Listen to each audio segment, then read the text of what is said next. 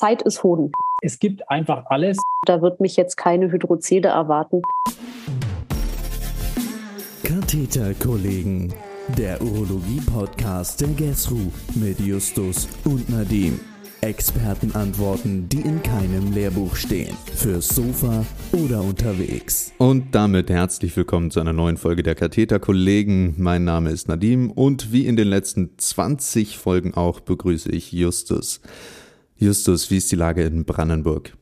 Hallo, mein Lieber. Ja, die Lage ist gut, echt wahr. Das macht richtig Spaß in der Praxis, diese neue Ebene der Verantwortlichkeit dem Patienten und Patientinnen gegenüber.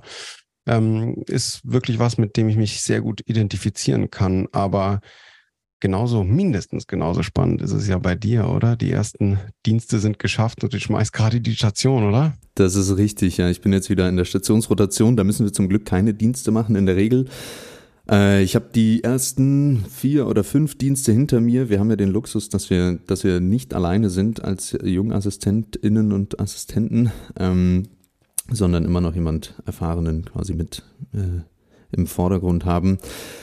Nichtsdestotrotz ähm, muss man sich dran gewöhnen, aber es macht sehr, sehr viel Spaß. Ähm, und ich muss sagen, diese Folge, die übrigens ein Hörerwunsch war von Lea, äh, hat uns über Instagram geschrieben, und es ist purer Eigennutz, Justus. Diese Folge ist purer Eigennutz. Es soll nämlich heute um urologische Notfälle gehen.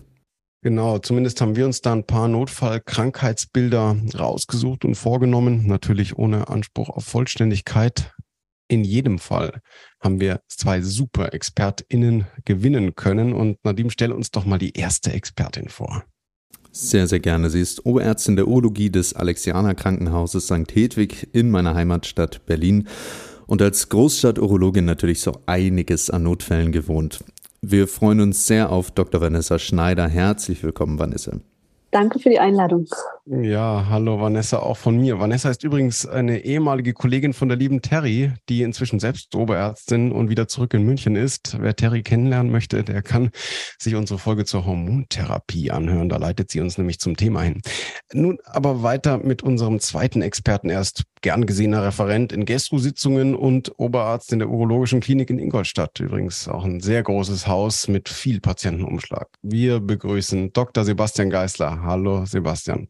Ja, auch von mir herzliche Grüße und hallo und äh, auch danke für die Einladung. Ich bin gespannt, was uns alles heute erwartet. Ja, ja auch von mir herzlich willkommen, Sebastian.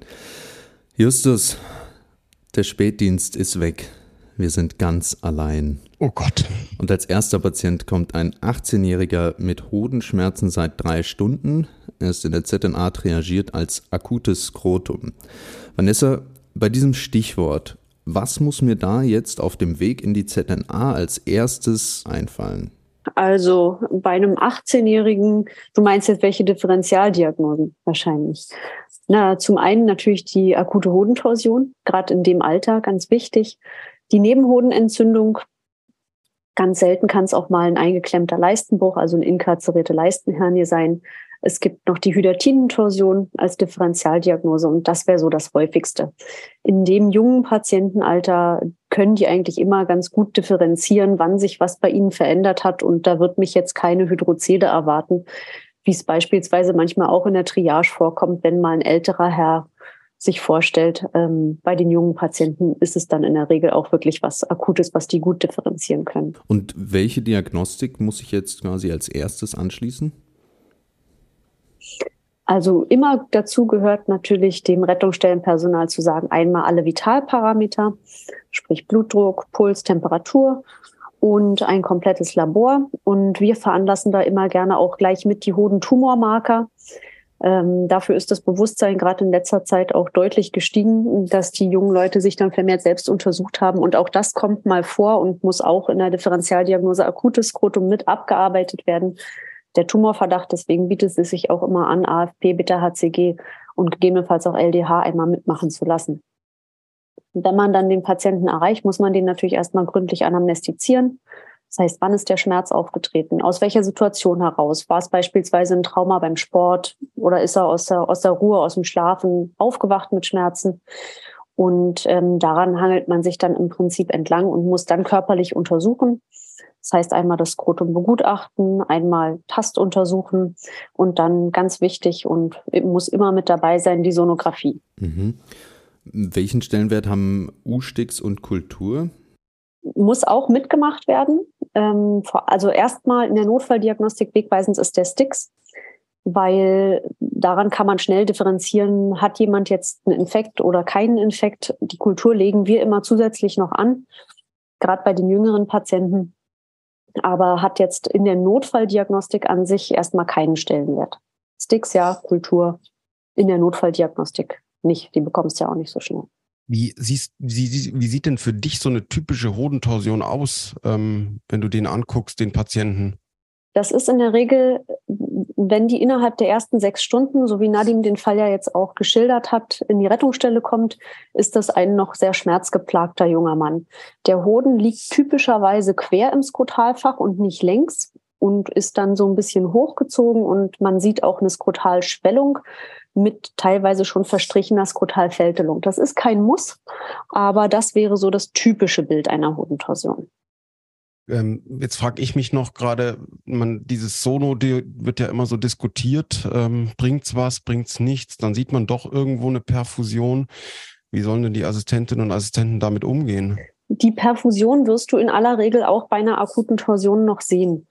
Ähm, das, äh, eine Torsion heißt nicht, dass die Perfusion komplett erloschen ist. Da geht's eher so um Begleitbefunde. Hat der zum Beispiel, also ich habe noch nie eine Hodentorsion ohne Begleithydrozele gesehen. Und ähm, auch wenn die eine äh, deutliche Epididymitis haben, dann sieht man in der Sonographie natürlich auch den Nebenhoden mit. Und deswegen ist die Sonographie da unverzichtbar in der Akutdiagnostik. Und wenn man jetzt von einer Hodentorsion ausgeht ähm, und wir sagen, es ist, der Patient sagt, er hat seit drei Stunden Schmerzen, wie zügig muss die OP-Indikation gestellt werden? Äh, sehr zügig innerhalb der ersten sechs Stunden nach Schmerzereignis sollte operiert werden. Und ähm, ich sag mal so, in, in dubio immer eher freilegen. Selbst wenn man sich nicht ganz sicher ist, ähm, bei jungen Patienten, da ist Zeit ist Hoden. Also da immer dann eher mit in den Saal gehen. Man muss den Patienten natürlich darüber aufklären oder die begleitenden Eltern, dass man eine Torsion immer nur zu 100 Prozent mittels invasiver Maßnahmen, also mit der Freilegung ausschließen kann. Gerade übrigens wichtig, wenn die, wenn alles andere unauffällig ist. Also wenn die einen unauffälligen Sticks haben, unauffälliges Labor und nichts gibt irgendwas her, umso mehr muss man freilegen. Sehr guter Punkt, ja. Jetzt ist Nadim gerade mit dem Patienten beschäftigt, während der nächste junge Patient reinkommt, 14 Jahre, Bursche mit seinem Vater, ähm, ist bei mir übrigens letzte Woche genauso in der Praxis passiert. Seit vier Tagen hat er so eine Schwellung ähm, im Bereich des Penis der Vorhaut festgestellt. Wir denken uns schon, dass es eine Paraphimose sein kann, aber er hat sich jetzt erst getraut, es den Eltern zu sagen. Sebastian, was tun wir jetzt mit dem? Was sind die ersten Schritte? Ja, also ganz wichtig ist, das ist, glaube ich, das Hauptproblem, dass Kinder in dem Alter natürlich große Angst haben, sich ihren Eltern da zu zeigen und auch das Preis zu geben und natürlich auch gewisse Erfahrungen erstmal machen müssen und manchmal auch die Aufklärung bei den Eltern ein bisschen zurückstehend ist.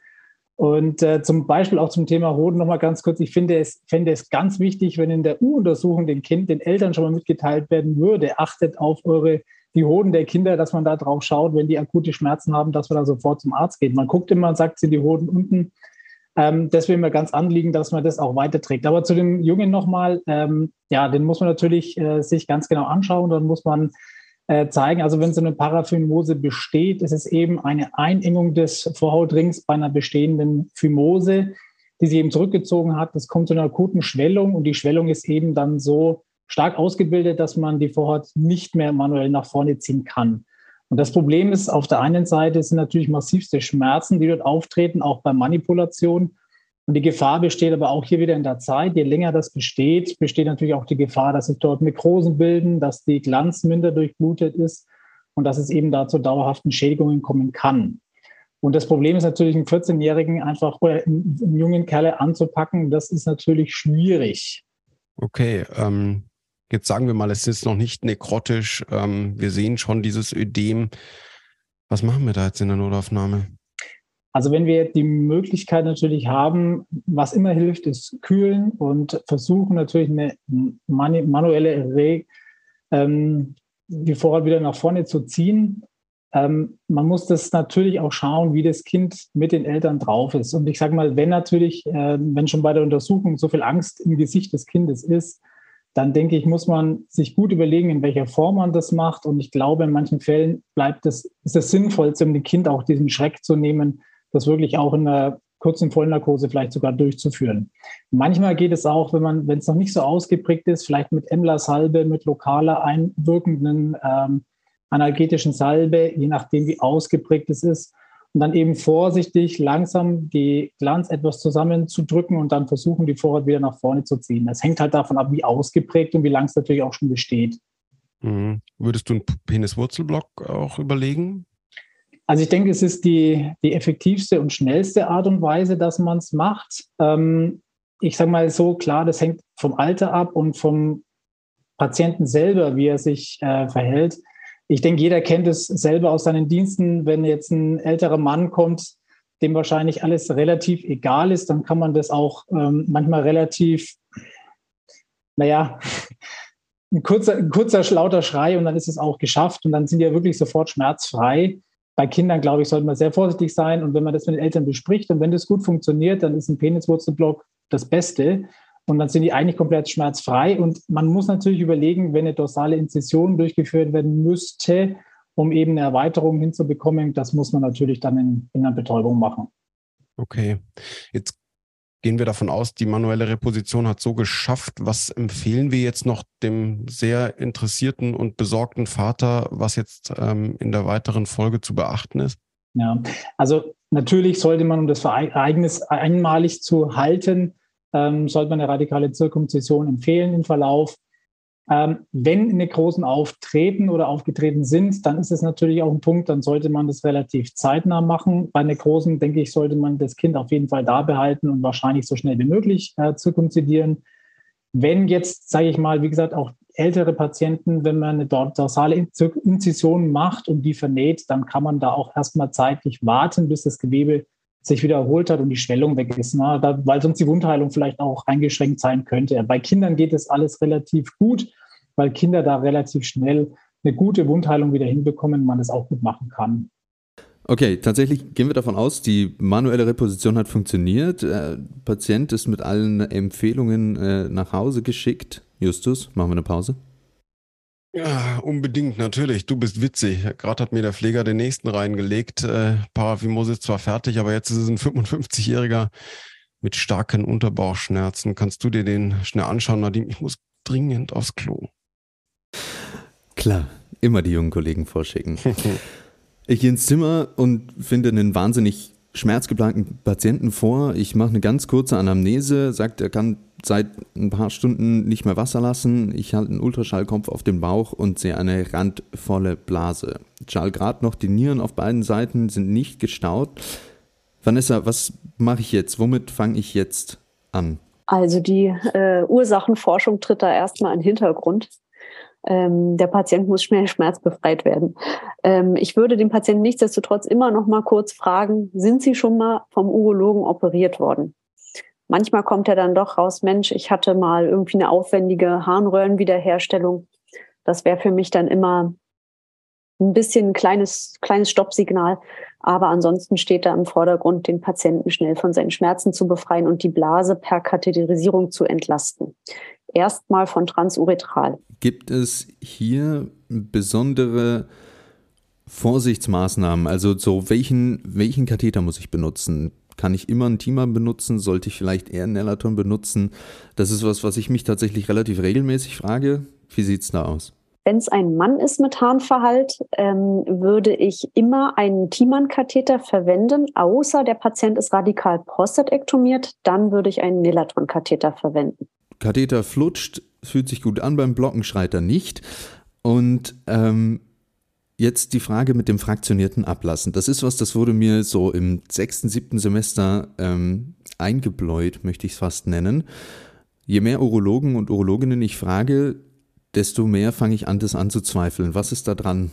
Das, ähm, da wirst du, glaube ich, niemals in deinem Leben eine absolute Aussage erhalten.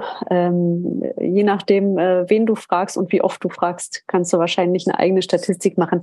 Es ist in jedem Fall nicht falsch, fraktioniert abzulassen. Ich glaube, das ist wichtig. Ähm, nach, nach neueren Erkenntnissen ist es wohl obsolet. Äh, nichtsdestotrotz kann es bei einer einmaligen raschen Entlastung zu einer sogenannten Blutung evakuo kommen. Das heißt, dass die Patienten dann eine Makrohämaturie entwickeln. Das Risiko ist natürlich größer, je stärker gefüllt die Blase ist, so dass man, also ich persönlich mache es so, bei über einem Liter äh, mache ich dann schon mal den Katheter zu. Es gibt Einzelfallberichte, wo Blasenwandnekrosen beschrieben sind durch dieses reaktive Ödem, Hyperämie und das ist was, was den Patienten dann im Zweifel die Blase kostet. Und das will man natürlich nicht. Man kann sich überlegen, gerade bei diesen ganz großen Füllvolumina auch einen Spülkatheter primär einzulegen, wenn man schon befürchtet, dass der Patient bluten könnte. Aber fraktioniertes Ablassen ist nie falsch. Jetzt probiere ich es mal mit einem 14er Timan oder Nellaton, je nach Indikation, und ich komme einfach nicht rein. Ist mein Reflex eher dünner zu gehen oder eher eine Größe größer zu gehen? Das kommt immer ein bisschen drauf an. Wenn der Patient jetzt bis zum Anschlag antikoaguliert ist, dann würde ich immer eher einen größeren Katheter nehmen, weil die eben bluten können. Wenn der Patient jetzt sagt, mir fällt gerade ein, wo sie nicht reinkommen, ich hatte mal so eine innere Harnröhrenschlitzung, dann würde ich eher einen dünneren Katheter versuchen. Aber meiner Erfahrung nach kommt man mit etwas größerem Kaliber sogar meist besser voran, wenn anatomische tatsächliche Gegebenheiten das nicht verhindern. Und wann muss ich über eine DK-Einlage über Draht nachdenken oder vielleicht sogar zystoskopisch? Wenn, wenn du nicht vorwärts kommst, wenn der Patient jetzt antikoaguliert ist, und das sind ja leider immer mehr Patienten in unserer Klientel, dann will man natürlich auch nicht so gerne einen suprapubischen Katheter stechen und würde das gerne vermeiden. Und in dem Fall würde ich mir ein Zystoskop zur Hilfe nehmen und dann am besten flexibel, wenn verfügbar, und dann über Draht und zystoskopisch assistiert diesen Katheter versuchen nochmal einzulegen, bevor ich dann wirklich dazu greife, einen suprapubischen Katheter anzulegen. Was aber sonst eigentlich ein probates Mittel ist, wenn es gar nicht funktioniert. Jetzt stellen wir uns vor, das ist ein vielleicht 50-jähriger Patient ähm, hat das erste Mal einen Harnverhalt, hat noch keinen Alpha-Blocker oder ähnliches in der Dauermedikation.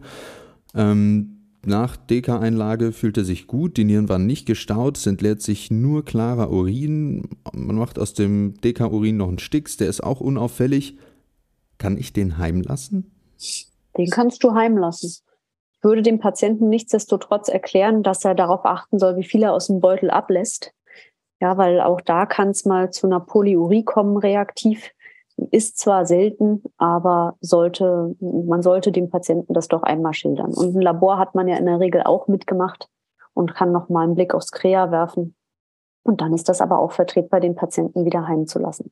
Sebastian, was würde sich jetzt ändern, wenn der Patient vor DK-Einlage noch einen Harnstau auf beiden Seiten hat, so zweitgradig? Also wir dürfen nicht vergessen, dass äh, nicht zuletzt solche Patienten, die sich erstmalig in der Notaufnahme mit einem Harnverhalt vorstellen, äh, schon nahe an der Dialyse kratzen. Ähm, die ziehen es wirklich schon ganz, ganz lange mit sich herum.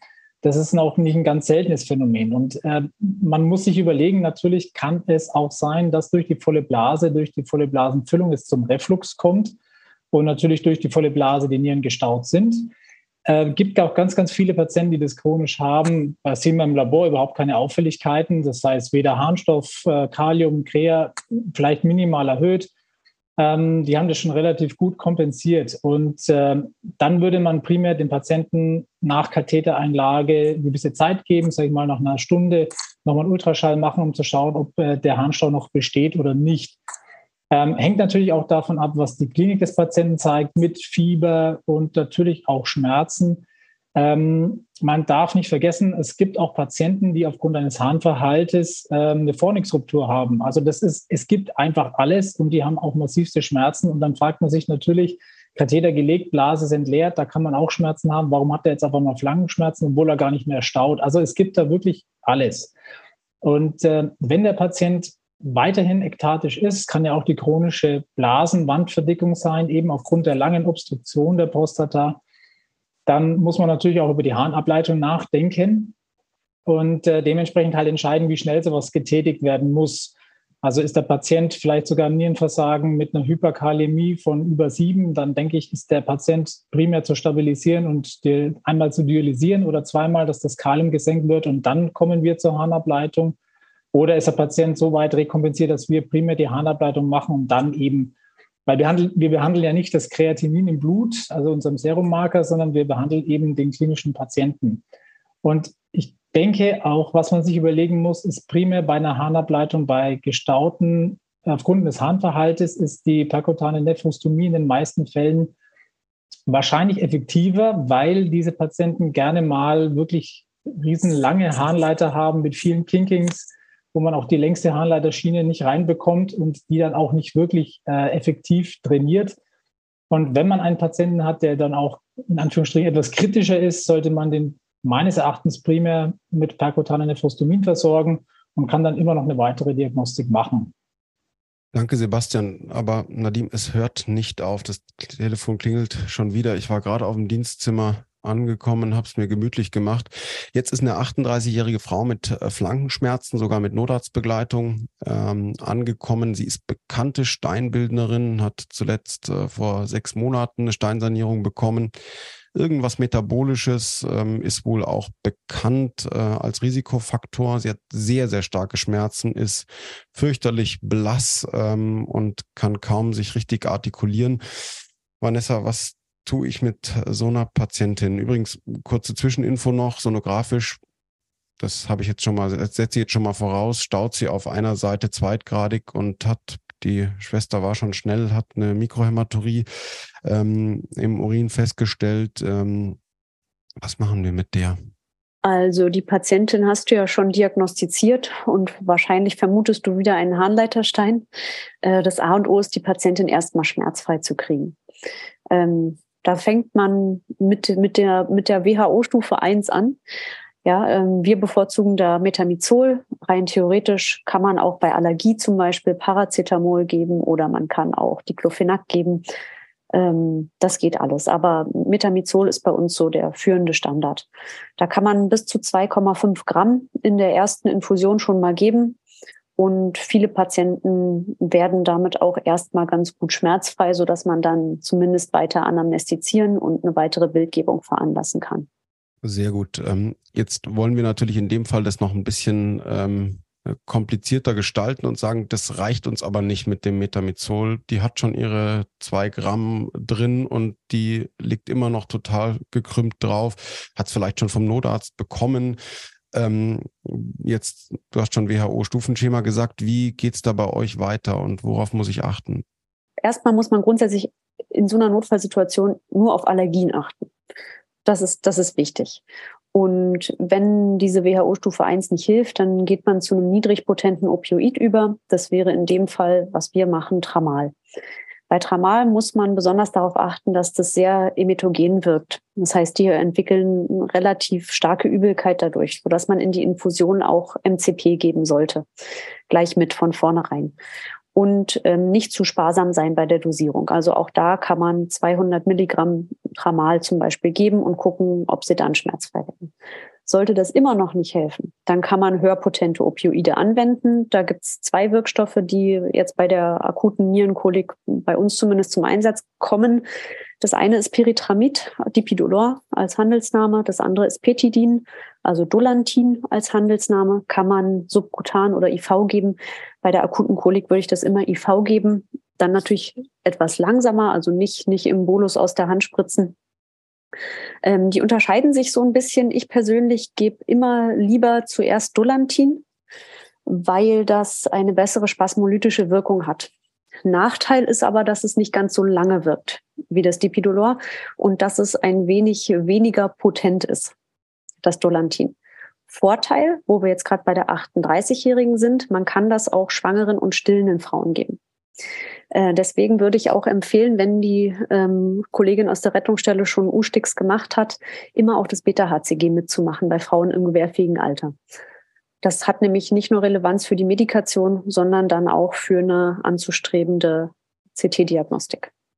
Super, jetzt nimmst du schon was vorweg. Das ist schon mal sehr gut. Aber ähm, jetzt sehe ich ganz häufig oder habe es ganz häufig gesehen, dass die irgendwie Buscopan auch noch hatten. Ähm, was ist von Buscopan zu halten? Äh, du schüttelst schon den Kopf. Das sehen unsere Hörerinnen und Hörer nicht. Äh, es freut mich aber. genau. Ähm, Buscopan ist nicht angezeigt bei der akuten Kolik.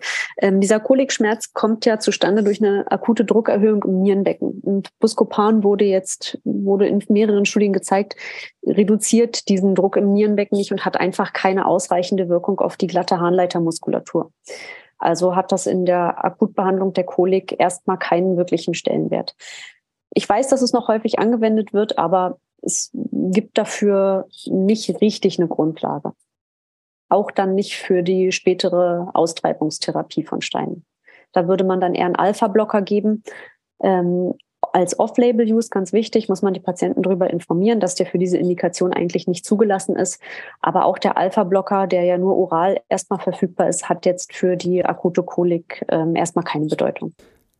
Jetzt, Justus hat es ja im Prinzip schon diagnostiziert. Ähm, Trotzdem wäre der nächste diagnostische Schritt ja eigentlich ähm, ein Low-Dose-Stein-CT, wenn wir jetzt so einen Verdacht auf einen ähm, Harnleiterstein haben. Gibt es Situationen, in, die ich, in denen ich auf dieses CT vielleicht verzichten kann? Nicht nur kannst, sondern auch solltest, und zwar bei Schwangeren. Also bei Schwangeren würde man auf die CT-Diagnostik ähm, eigentlich immer verzichten, es sei denn, es gibt wirklich eine imperative Indikation, zum Beispiel eine hochseptische Schwangere. Ähm, dann kann man das machen. Mittlerweile sind die Protokolle ja so, dass die selten noch die zwei Millisievert erreichen, also Strahlendosis ist minimal. Aber sonst ist das eigentlich der, der Goldstandard der Diagnostik. Und den würde ich auch immer nutzen. Es sei denn, der Patient hat jetzt beispielsweise vor zwei Wochen ambulanten CT erhalten und da ist ein fünf Millimeter Kelchstein gesehen worden und jetzt kommt derselbe Patient mit Kolik in die Rettungsstelle, dann kann man, glaube ich, äh, guten Gewissens davon ausgehen, dass eben dieser Kelchstein abgegangen ist. Aber alle Patienten, die kurzfristig keine andere Bildgebung hatten, sollten so einem Nativ-CT zugeführt werden. Wie gesagt, mit Ausnahme der Schwangeren.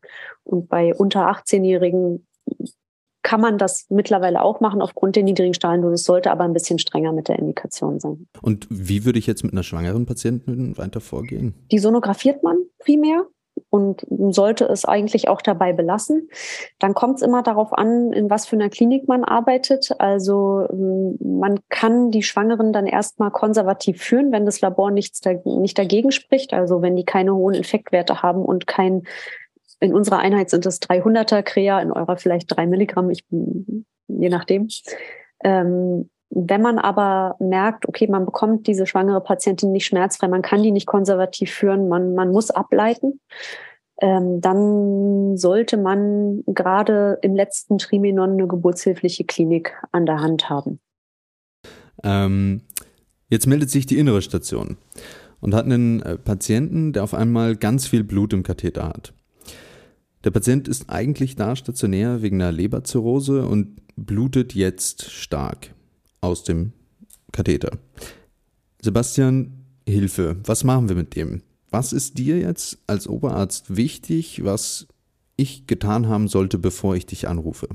Ich glaube, das Entscheidende ist immer, den Patienten, natürlich muss man gesehen haben, jede Hämaturie wird anders eingeschätzt, natürlich auch vom, vom Personal, das äh, vielleicht nicht mit urologischen Patienten zu tun hat. Ähm, ganz wichtig ist, häufiges Vorkommen, wenn man jetzt auch sagt, Leberzirrhose ist vielleicht ein Patient, der nicht so compliant ist, gerne aufsteht, gerne unterwegs ist, einen Katheterbeutel mal gerne am Bett hängen lässt und dann schon mal Richtung Bad marschiert. Ich glaube, wichtig ist einmal zu wissen, hat der Patient den Katheter vielleicht irgendwie geblockt gezogen, hängt der Katheter irgendwo unter Prostataloge und ähm, oder hängt er vielleicht vielleicht ganz sogar rausgezogen, der Ballon geplatzt und die Blutung kommt aus der Harnröhre oder aus der Prostataloge. Also primär muss man den Patienten auch hier in dem Fall natürlich Ultraschall gemacht haben Einmal zu sehen, ist die Blase voll, ist die Blase leer, sind Koagel nachweisbar und ist der Katheter wirklich noch in der Blase drin. Und ähm, das ist der erste Punkt.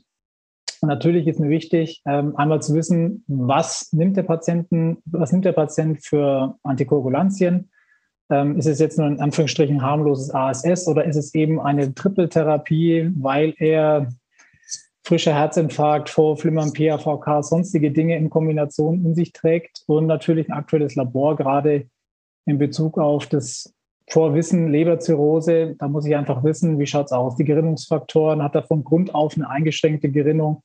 Ähm, oder auch hier sind die Thrombozyten vielleicht eh schon im Keller. Also das sind Dinge, die ich gerne wissen möchte, weil für mich ja auch die Konsequenz daraus besteht, wie muss ich denn mit den Patienten umgehen?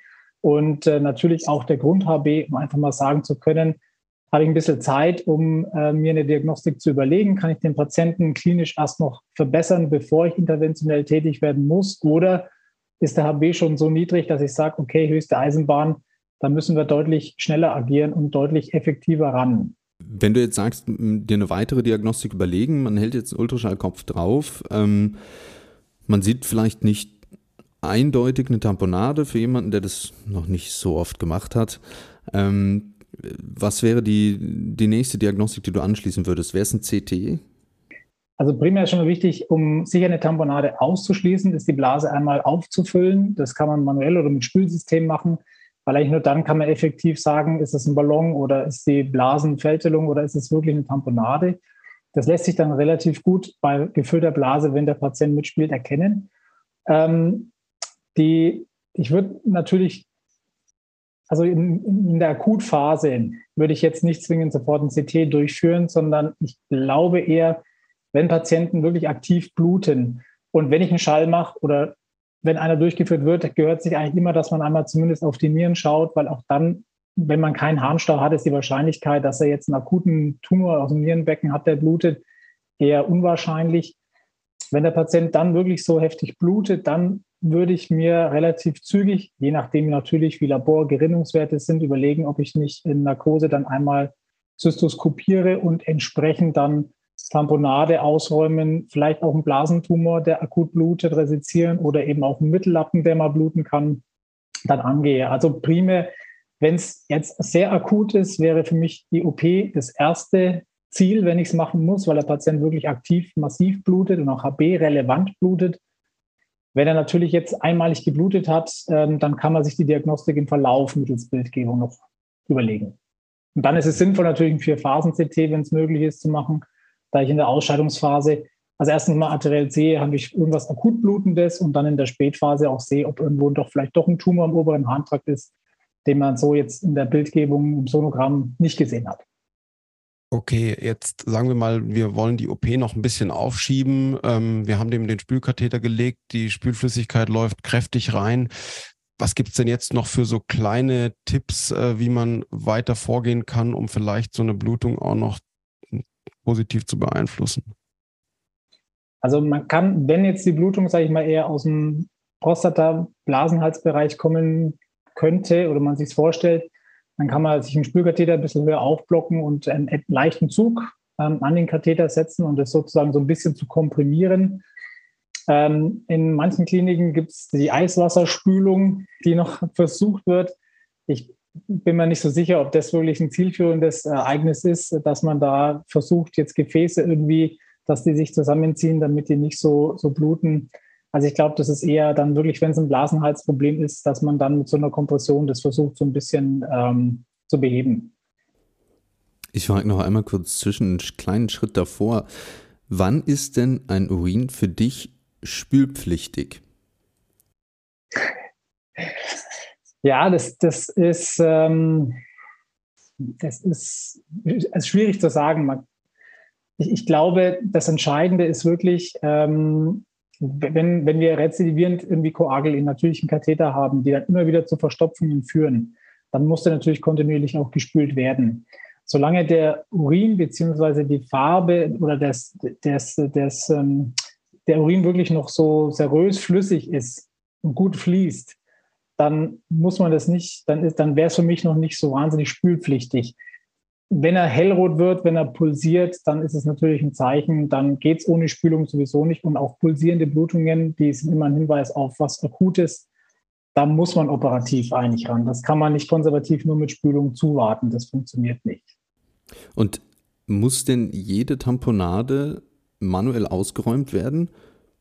Oder gibt es auch Fälle, wo du sagst, ja, vielleicht erst Spülkatheter und ein bisschen spülen, vielleicht kommt es von allein? Also was man, was man versuchen kann, ist, je nachdem, wie alt die Tamponade ist, ähm, wenn die jetzt, sage ich mal, schon länger besteht, mehrere Stunden, dann sind die oftmals auch sehr, sehr fest und die kriegt man manuell auch gar nicht mehr rausgespült. Frische Tamponaden lassen sich relativ gut eigentlich entfernen. Und da ist, glaube ich, immer ganz wichtig, ähm, mit einem geblockten Katheter wird man eine Tamponade, die so Richtung Blasenhals geht, nie richtig rausbekommen. Also da ist immer auch ein ganz guter Tipp, den Katheter entblocken, dass man dann vielleicht auch mit Ultraschall kann man sich manchmal das so richtig darstellen, dass man den Katheterspitze genau zu der Tamponade so ein bisschen dreht und dann kriegt man den Rest der Tamponade noch ganz gut raus. Hängt natürlich auch immer davon ab, wie der Patient mitspielt. Ne? Also viele, für viele ist es wahnsinnig schmerzhaft und wenn der Patient da nicht mitmacht und man die Tamponade eben nicht rausbekommt, ich finde, dann muss es operativ entfernt werden, weil wenn Restquagel drin bleiben, wird man mit dem Patienten und der Patient selber auch nicht glücklich und man wird immer wieder Probleme haben, dass man, dass man immer wieder händisch ausräumen muss. Und das ist für den Patienten einfach auch keine, keine Qualität, keine Lebensqualität in dem, in dem Fall. Also wir sind, muss ich sagen, in unserer Klinik, und das finde ich eigentlich ganz gutes äh, Vorangehen, wenn wir eine Tamponade haben oder Koageltamponade haben, wir legen die Patienten relativ zügig in Narkose einmal auf und schauen rein, damit es wirklich richtig alles ausgespült ist und damit man auch dementsprechend vielleicht akut was beheben kann, damit der Patient schnell ähm, von diesem Problem befreit wird. Ja. Aber handhabt jeder auch natürlich ein bisschen anders.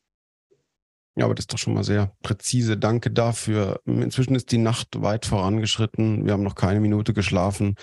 Jetzt kommt der nächste Patient, 74 Jahre alt, ähm, hat mit seinem, nach seinem Techtelmechtel mit der neuen Freundin eine Erektion, die inzwischen schmerzhaft ist und einfach nicht weggeht. Ähm, ob er jetzt heute irgendwas für die Erektion eingenommen hat, weiß er nicht mehr so genau. Vanessa, ich oute mich jetzt einfach mal. Ich habe ehrlich gesagt bis jetzt einen ganz leichten Priapismus gesehen in meiner klinischen Laufbahn, aber sonst nichts. Was muss ich jetzt mit dem machen? Was ist denn ein leichter Priapismus? ah, das, der, das war so einer, der war die Erektion so ein bisschen noch da, aber eigentlich war es kein wirklicher Priapismus und ich war dann gleich ganz aufgeregt. Ähm, mein Oberarzt hat mir dann sehr gut geholfen, aber stellen wir uns mal vor, es wäre wirklich ein Priapismus. Ja. Was, was mache ich jetzt mit dem? Wichtig ist und auch das Erste, worauf man hinarbeiten sollte, zu wissen, ist das ein sogenannter Low-Flow oder High-Flow-Priapismus. Das heißt ein ischämischer oder ein non-ischämischer Priapismus. Dabei sollte man wissen, dass der Low Flow dabei ungefähr 95 Prozent der Patienten ausmacht und der High Flow ungefähr 5 Prozent. Das heißt, du müsstest schon mal mit dem Gedanken an die Sache rangehen. Du hast deutlich mit deutlich größerer Wahrscheinlichkeit einen Low-Flow-Priapismus vor dir. Bevor man jetzt ähm, anfängt, da invasiv zu werden, sollte man den Patienten kurz anamnestizieren. Das heißt, ihn fragen, ob er diese Situation beispielsweise schon kennt. Ob er, also da gibt es ja verschiedene Grunderkrankungen, die dafür prädisponieren. Bei einem 74-Jährigen beispielsweise hämatologische Grunderkrankungen wie eine äh, chronisch-lymphatische Leukämie, wie zum Beispiel auch chronische Gerinnungsstörungen mit einer, mit einer erhöhten Blutgerinnungsneigung oder jemand, der ein bekanntes Prostatakarzinom hat, wo das auch rein anatomisch mal vorkommen kann, dass eine venöse Stase entsteht. Und ähm, weiterhin sollte das Rettungsstellenpersonal netterweise schon Blut abgenommen haben, dass man einmal ein komplettes Labor hat, auch mit Gerinnung, falls es später nach Versagen der Vormaßnahmen doch in OP gehen sollte. Das ist erstmal das Wichtige. Und kann mal ganz grob unterscheiden kann man die beiden auch schon an dem äußeren Erscheinungsbild äh, des Penis. Denn ein Low-Flow-Priapismus ist wirklich stark schmerzhaft und der Penis ist wirklich richtig prall und hart, während bei einem High-Flow-Priapismus die Patienten nicht unbedingt schmerzgeplagt sein müssen und der Penis ist auch nicht so rigide. Also ähm, das ist schon ein deutlicher Unterschied auch vom klinischen Erscheinungsbild okay, was sollte ich denn sonst jetzt diagnostisch noch gemacht haben? Labor haben wir schon abgenommen. Welche Diagnostik ist noch wichtig, bevor ich jetzt loslege, irgendwas zu tun? Also ich finde tatsächlich, dass es verzichtbar ist, aber man kann sonografieren. Man kann gucken im, und da eigentlich nur die Dopplersonographie äh, anwenden, hat man irgendwie ein vermehrtes Strömungssignal über den Penis oder sieht beispielsweise richtig örtlich einen erhöhten, einen erhöhten Fluss oder sogar eine kleine Kaverne, wo was strömt. Das wäre dann der, der High Flow, während beim Low Flow ähm, quasi durch diese massive venöse Stase teilweise gar kein richtiges Dopplersignal mehr zu bekommen ist. Aber an und für sich halte ich das für erstmal, also klar, es gibt hier einen Anhalt, aber ähm, die Schwellkörper BGA wäre mir dann erstmal wichtiger. Das wäre meine nächste Frage gewesen. genau. Ähm, warum brauche ich die? Um ganz sicher zu sein, ist das jetzt ein Low oder ein High Flow. Da gibt's ganz charakteristische Werte in der BGA.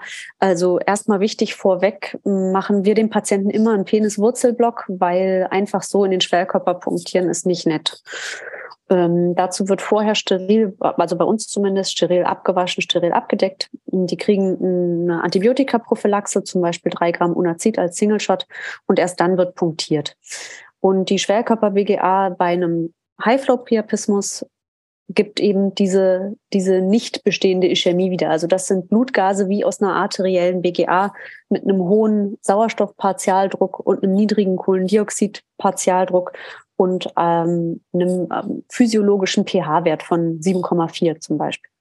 Während beim Low-Flow-Priapismus die Verhältnisse genau umgekehrt sind. Du hast einen niedrigen Sauerstoffpartialdruck, einen hohen Kohlendioxidpartialdruck und einen pH-Wert, der in der Regel unter 7,25 liegt, also damit eine Azidose.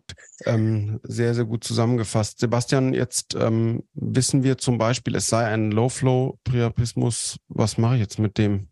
Den, das Butterfly oder so steckt schon drin? Brauche ich das gleich?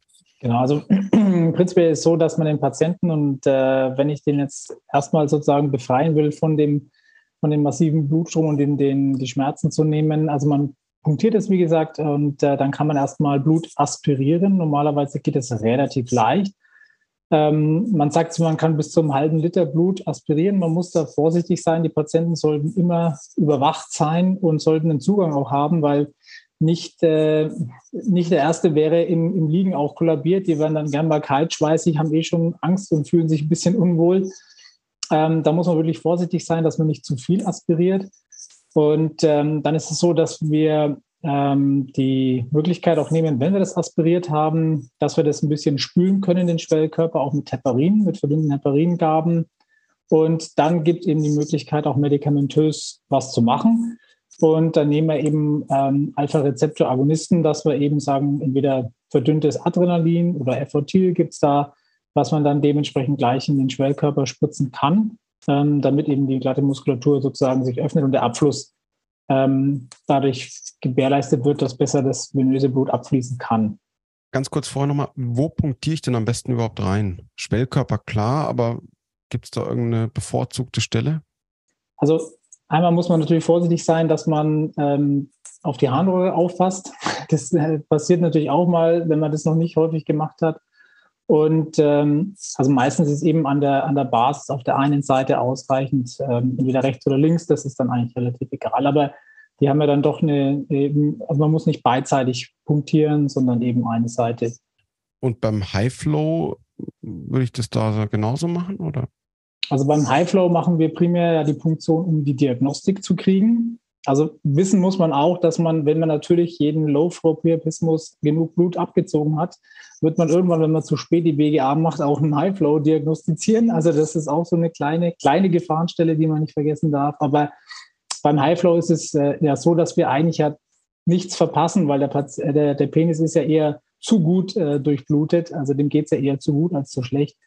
Bei dem würden wir keine Medikamente spritzen, sondern das sind Patienten, die in der Summe, ähm, wenn man das vorrätig hat, einen guten interventionellen Radiologen hat, der eine Angio machen kann und der dann eben super selektiv ähm, vielleicht so eine RV-Pistel findet und die auch veröden kann. Das ist, habe ich mir sagen lassen, gar nicht so einfach, das zu finden und das dann auch eben ähm, veröden zu können. Aber wie gesagt, die bekommen keine Medikamente.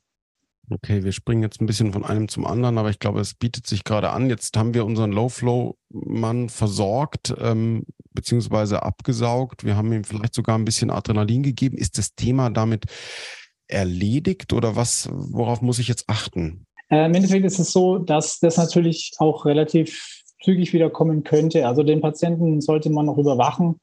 Ähm, was man versuchen kann, ist, dass man auch mit einer Blutdruckmanschette versucht, das Ganze so ein bisschen vorsichtig zu komprimieren, äh, lokal zu kühlen. Und äh, man kann das auch, wenn das wiederkommt, sage ich mal, auch nochmal medikamentös versuchen, das nochmal repetitiv zu machen. Äh, ich sage mal, so nach einer halben Stunde, Stunde kann sowas wieder auftreten. Manchmal sind es sehr, also in ganz seltenen Fällen sind es wirklich sehr hartnäckige Priapismen. Ähm, ist wirklich die Ausnahme. Ähm, und heutzutage auch aufgrund der PDL5-Hämmer selten geworden, wenn die SCAT-Therapie nicht mehr ist, aber es gibt es natürlich. Ähm, man kann das wiederholen, aber natürlich irgendwann ist der Punkt auch erreicht, wo, man das, wo, wo damit medikamentös eben ein, ein Ende gesetzt ist. Das würde ich gerne noch nachfragen. Also was wäre denn, wenn man jetzt sagt, gut, medikamentös ist dem ein Ende gesetzt, was wäre der, was wäre der nächste Schritt dann?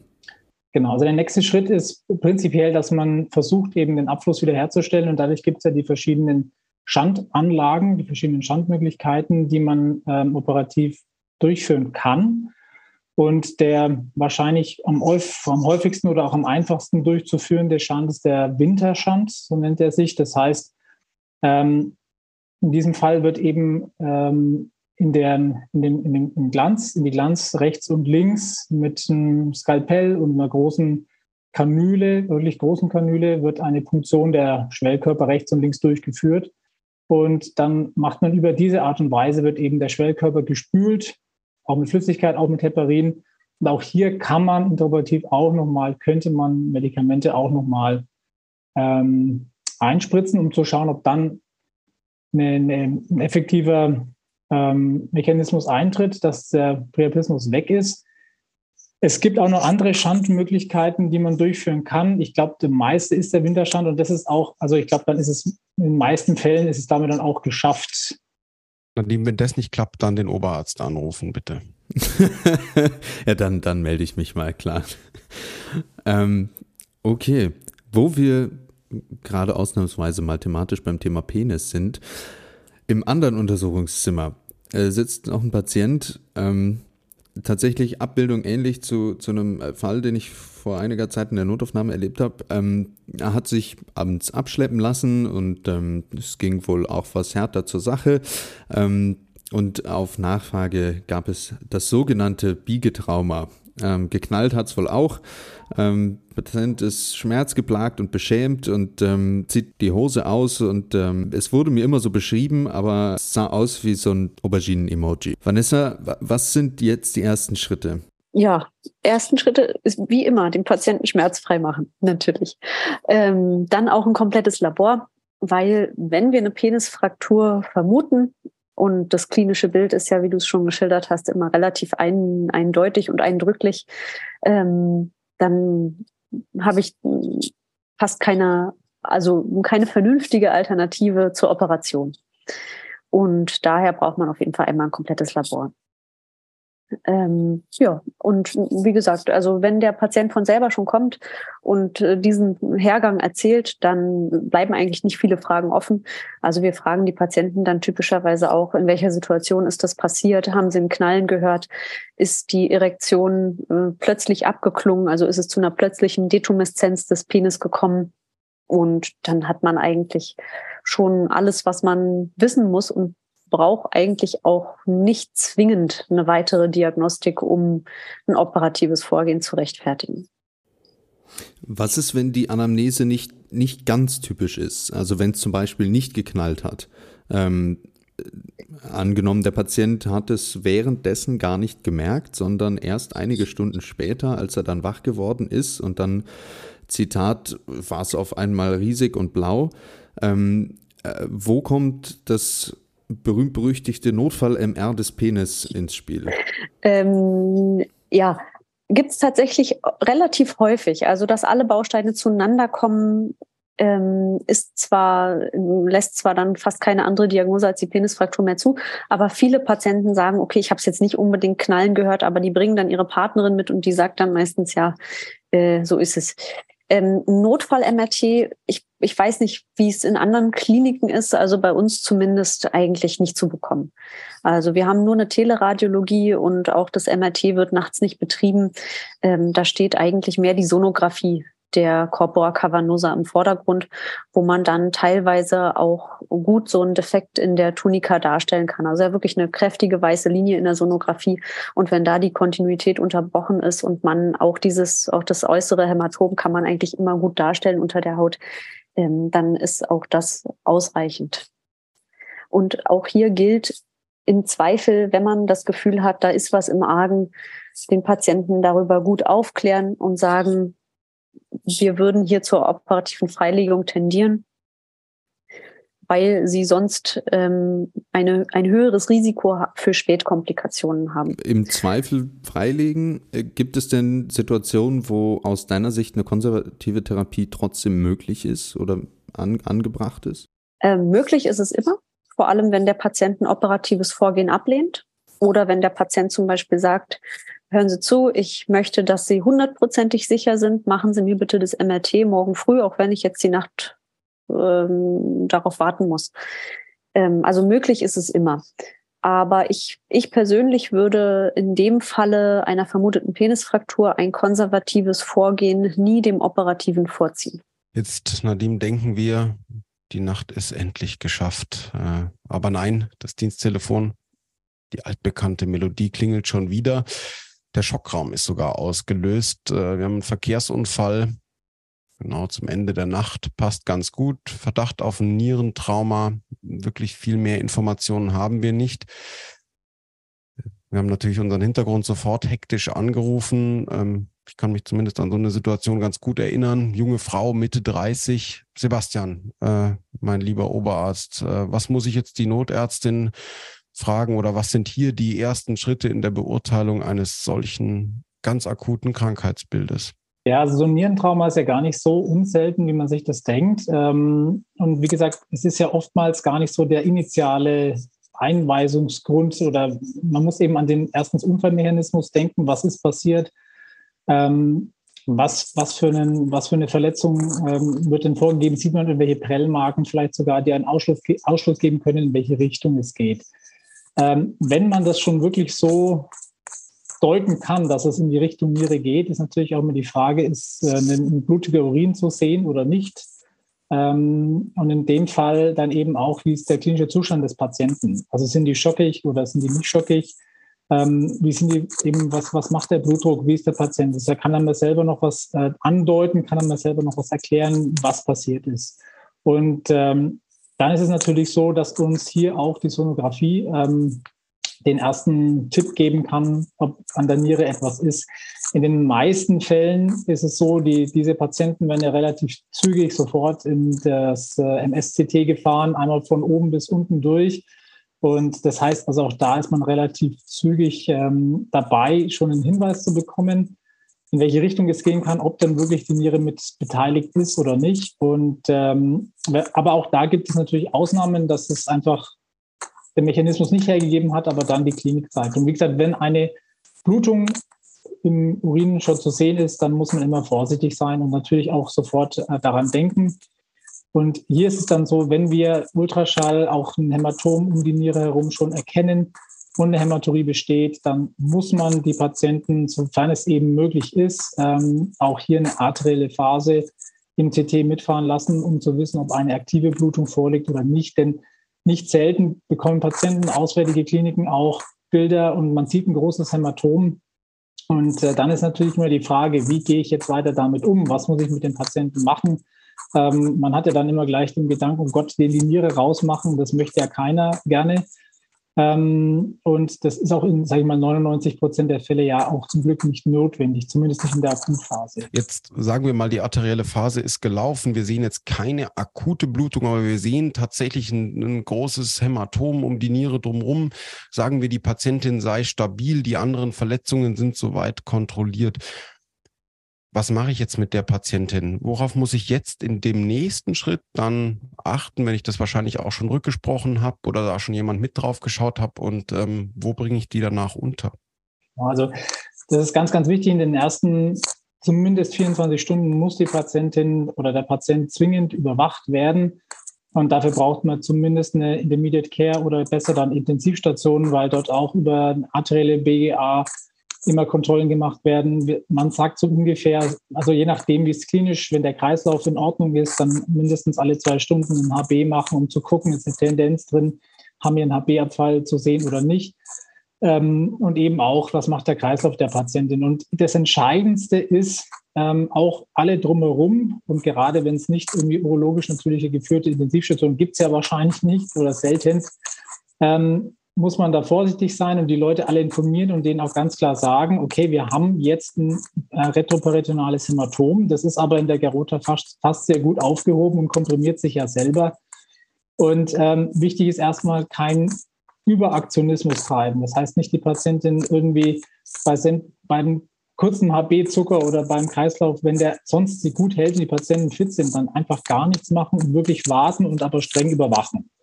Und wir machen es auch so, also wir kontrollieren die Patienten, also wir sagen auch klar, absolut strenge Bettruhe, die dürfen sich nicht bewegen, die dürfen nicht zum Waschen, die müssen am Anfang wirklich ganz streng liegen. Und ähm, wenn es auch nicht ersichtlich nur eine Mikrohämaturie ist, wird zumindest der Urin täglich kontrolliert, ob eine Mikrohämaturie weiter besteht und dann auch vielleicht im weiteren Verlauf entscheiden zu können, wann man die wieder mobilisiert. Nur im Fall, wenn es jetzt wirklich HB-relevant, aktiv, kreislaufrelevant bluten würde oder dann ein Einbruch wäre, dann wäre unsere, unser nächster Schritt, also bei uns eine, eine Angiografie durch die Radiologie machen zu lassen. Und wenn eine Blutung zu sehen, zu sehen ist, dann möglichst eine super selektive Embolisation durchführen zu lassen und ähm, da wirklich, wenn es geht, ähm, so wenig wie möglich Gewebe ähm, abzuklemmen vom System. Aber natürlich das, was notwendig ist, muss man machen. Okay. Und wann muss ich jetzt an eine Ableitung urologischer Natur denken in dem Fall? Also an was man denken muss, es gibt, es gibt ja wirklich, die meisten Lazerationen betreffen ja zum Glück, sage ich mal, nur das Parenchym und nicht den, das Hohlsystem. Ähm, ganz selten kann es sein, wenn freie Flüssigkeit da ist und ich sehe ein Extravasat äh, oder ein Urinom, dann muss die Niere zwingend abgeleitet werden. Und das kann dann manchmal auch wirklich ähm, sehr schwierig sein, weil der, das Hohlsystem, vielleicht das Nierenbecken eingerissen ist und man gar kein wirkliches Hohlsystem mehr findet. Und da auch wieder die perkutane Nephrostomie zu legen in eine Situation, wenn es zu einer, wenn man ein perirenales Hämatom hat, ist schwierig. Aber wenn die ein Urinom haben, muss man das machen, weil sonst heilt es nicht ab. Und die Patienten haben natürlich auch dort ähm, massive Beschwerden, paralytische Ilius, Fieber, Frage von Abszess und, und, und. Also da gibt es auch alles. In der Summe ist es auch so ein bisschen mit Vorsicht zu gehen. Also wir halten uns mit Schienen sehr zurück. Wir legen Schienen ungern ein, ähm, wirklich nur dann, wenn, weil, also in seltensten Fällen, wenn dann lieber die perkutane Nephrostomie. Okay, ähm, Thema antibiotische Abdeckung. Ähm, sollte die Patientin jetzt eine Antibiose bekommen oder woran mache ich das fest? Also prinzipiell ähm, hängt es natürlich auch vom Ausmaß ab des retroperitonealen Hämatoms. Ähm, wenn es zu einer, wenn es zu einer ähm, partiellen Embolisation gekommen ist, dann würden, die, würden wir die Patientin auch dann auf jeden Fall antibiotisch abdecken, weil die dann gerne mal wie in der Form von einer Pyelonephritis mit Fieber reaktiv reagieren. Das würden wir dann schon machen, aber auch nicht da zu lange. Vielen, vielen Dank. Justus, ich glaube, es ist Zeit für Feierabend. Der Frühdienst ja, ist da. Auch, mir reicht es auch, ehrlich gesagt. Aber ich fand es eigentlich echt einen sehr spannenden Dienst ähm, und ich habe einen fantastischen Hintergrund erlebt. Die beiden haben uns da sehr, sehr gut durchgeführt, oder? Wie ging es dir? Auf jeden Fall. Ähm, ich muss sagen, es ist alles nicht, nicht so weit weg von äh, dem, was man so in der Ambulanz erlebt und äh, von, von den ersten Diensten. Ähm, Deshalb äh, an der Stelle schon mal vielen, vielen Dank. Ähm, Vanessa, was ist dir bei solchen Notfallsituationen besonders wichtig? Was ist dein einer Tipp für Assistentinnen und Assistenten, wenn es um urologische Notfälle geht? Das mag jetzt trivial klingen, aber vertraut euer, eurer Intuition man hat so ein gewisses Gespür dafür, ob der Patient wirklich richtig krank ist und ob da wirklich was passiert ist oder ob man sich noch zehn Minuten Zeit lassen kann. Das wird sich natürlich äh, mit, mit jedem weiteren Diensttag weiterentwickeln, aber man hat irgendwann ein Gespür dafür, hat er jetzt wirklich eine Hodentorsion? Hat er jetzt wirklich eine Penisfraktur? Und ähm, ja, das wäre eigentlich auch schon mein, wenn auch relativ trivialer Tipp. Genau richtig. Danke dafür. Sebastian, was ist dein Tipp für unsere Hörerinnen und Hörer? Ja, also ich finde es äh, wirklich, das ist so, man, man entwickelt ja das Gespür und ich glaube, Urologen haben den großen Vorteil, wir haben viele eigene Möglichkeiten der Diagnostik, die simpel sind. Und das ist, wir haben unser Röntgen, wir haben unser Ultraschall, wir können alles oder sehr vieles selber machen und schnell entscheiden und nutzt es aus und äh, macht, macht so viel Ultraschall wie möglich, dass man einfach einen ähm, Einblick bekommt und damit kann man schon wahnsinnig viel schnell entscheiden, ist es wichtig oder kann man entspannt an die Sache rangehen. Vielen, vielen Dank, ihr beiden, für diese tolle Folge. An die Hörerinnen und Hörer. Ähm, es war ein bisschen anderes Setting als sonst, äh, dieses Aneinanderreihen von Fällen, aber wir dachten, ähm, das ist der Realität tatsächlich nicht so fern. Und ähm, ja, deswegen hat sich sehr gut angeboten. Ja, danke auch von mir für diese wirklich tolle Folge. Wie gesagt, war diese Folge ein äh, Hörerinnenwunsch. Ähm, das äh, freut uns tatsächlich immer sehr, wenn wir solche Folgen dann endlich Justus realisieren können. Ähm, bitte, bitte hört nicht auf, uns äh, Themenvorschläge, Wünsche, Expertenvorschläge, ähm, Nachfragen etc. zu schicken. Da freuen wir uns immer sehr drüber. Ähm, ihr wisst, wie ihr uns erreicht. Am einfachsten auf Instagram at Kollegen oder oldschool an podcast at gesso.de. Justus, das war's von mir. Nadim, auch von mir vielen Dank, Vanessa. Danke, Sebastian und natürlich danke, Nadim. Ciao, ciao. Macht's ciao. gut. Tschüss. Das war Katheterkollegen, euer Urologie-Podcast der Guess Who mit Justus und Nadim. Alle Folgen gibt's auf eurem Lieblings-Podcast-Portal oder auf guesswho.de.